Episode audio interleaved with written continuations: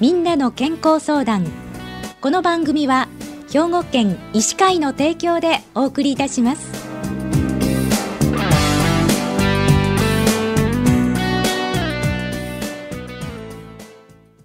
みんなの健康相談ご案内の広市加子です。今週は兵庫県医師会の明石市かもめクリニックパクヒョギ先生にお話をお伺いします。パク先生おはようございます。おはようございます。今日はよろしくお願いいたします。お願いします。お便りいただきました。85歳の女性からなんですけれども1年くらい前から耳の聞こえが悪くなり複数の耳鼻科を受診しました。いずれも難聴と診断されましたが私の場合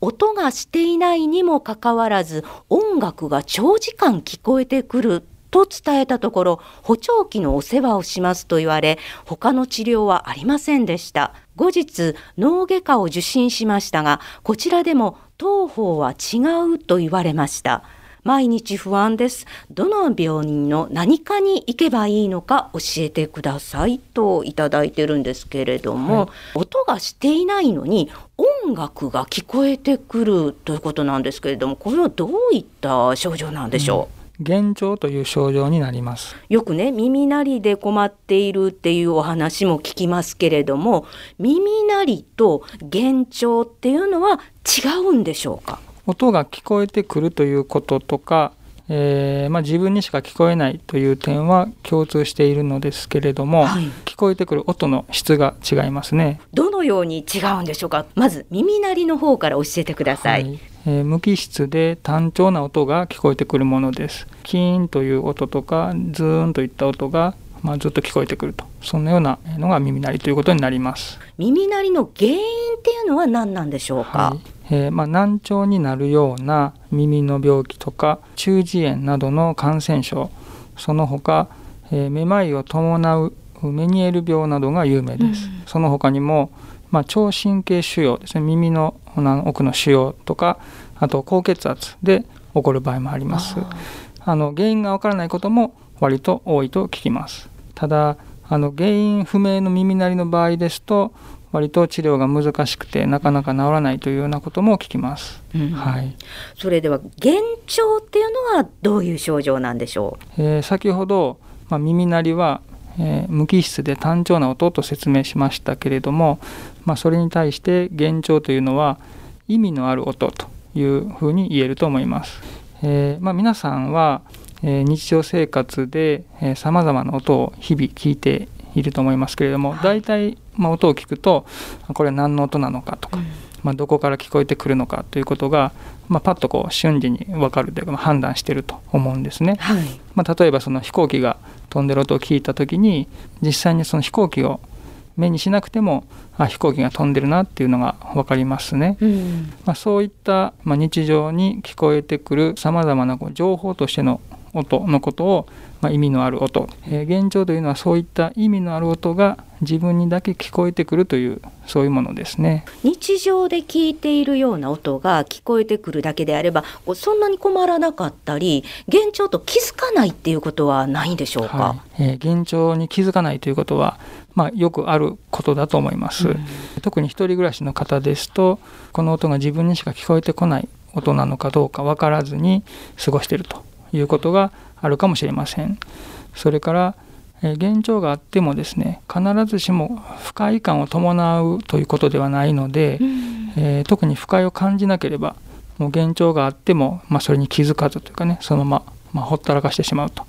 いうこともあるかもしれませんね。発見が遅れるっていうのはちょっと心配なんですけれどもこの幻聴も耳の異常っていうことになるんでしょうか、えー、幻聴というのはえー、耳の異常というよりは脳の異常ということになります。まあ、音が聞こえてきた時に、えー、まあ、これは飛行機の音だというのは、まあ、脳が判断してるわけですね。うん、でこの相談者の方も音楽が聞こえてくるとおっしゃっておりますが聞こえてくる音がこれは音楽だと判断しているのは、まあ、脳なんですね、うん、えー、つまりこの音楽は相談者の脳に何らかの問題が生じたために感じ取ってしまっている音ということになります。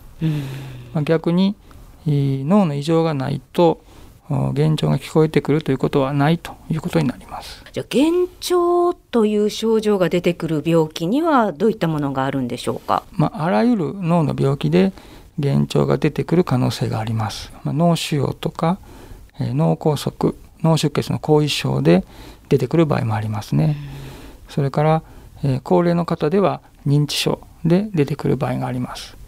若い人の病気ですとえーまあ、統合失調症という病気がありますが、うん、えー、これもに、えー、幻聴が出やすい病気の一つと言えます。まあ、こういった脳の病気になるとお、まあ、必ず幻聴が出てくるというものではありません、うん、えー、幻聴が出ない場合も多いと思いますけれども、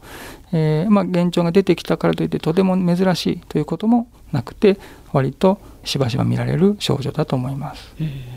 あの幻聴がある時は何かを受診したらいいんでしょうか？お便りの方は脳外科も受診されてるんですけれども脳の病気ということなんで脳外科にかかるのは自然のようにも思うんですけれども。はい。はい。あの私もまあ脳外科に受診するというのは自然だと思いますね。はい、でも脳外科では当方は違うと言われたということなんですけれども、はい。えー、そういうこともしばしばあると思います。でおそらくその相談者の方も、えー、脳外科で頭の CT とか MRI とかの検査を受けられたと思うんですね。それで、まあ、目立った異常がなかったんじゃないかと思います。あの幻聴の症状があるのに異常がないっていうことがあるんでしょうか？はい、まあ、異常がないといっても、まあ、目立った異常がないということですね。つまりこう手術をしたり何らかの治療を施すような、まあ、大きな異常がないということであって、まあ、かといってこう正常であるということではないんだと思います。目立った異常はないけれども正常でもないということなんですね。そうですね。えー、私はこういう時はあの脳の形には異常がないけれども脳の働きに異常があるというふうに説明しています。まあ、あるいはまあ脳が不調になっているというような感じで説明しています。では何かに行けばいいでしょう？脳が不調の時は、えー、精神科や心療内科を受診していただくのが良いと思います。どんな治療法がありますか？えー、まあ、飲み薬を飲んでいただくという治療が一般的になりますね。治るんでしょうか？はいえー、まあ、患者さんによって差があります。えー、まあ、すっかり治る方もおられますが、えま症状が残る方もおられます。え症状が残ってもですね、えま後ろ向きな気持ちが和らいだり、不安で眠れなかった方が眠れるようになったりしますので、えー、まあ、我慢せずにご相談いただくのが良いかと思います。はい、わかりました。ありがとうございました。はい、え今週は兵庫県医師会の明石市かもめクリニックのパクヒョギ先生に幻聴についてお伺いしました。今日どうもありがとうございました。はい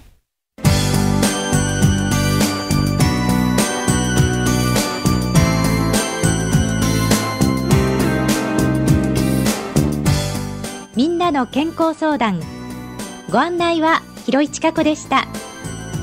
この番組は兵庫県医師会の提供でお送りいたしました。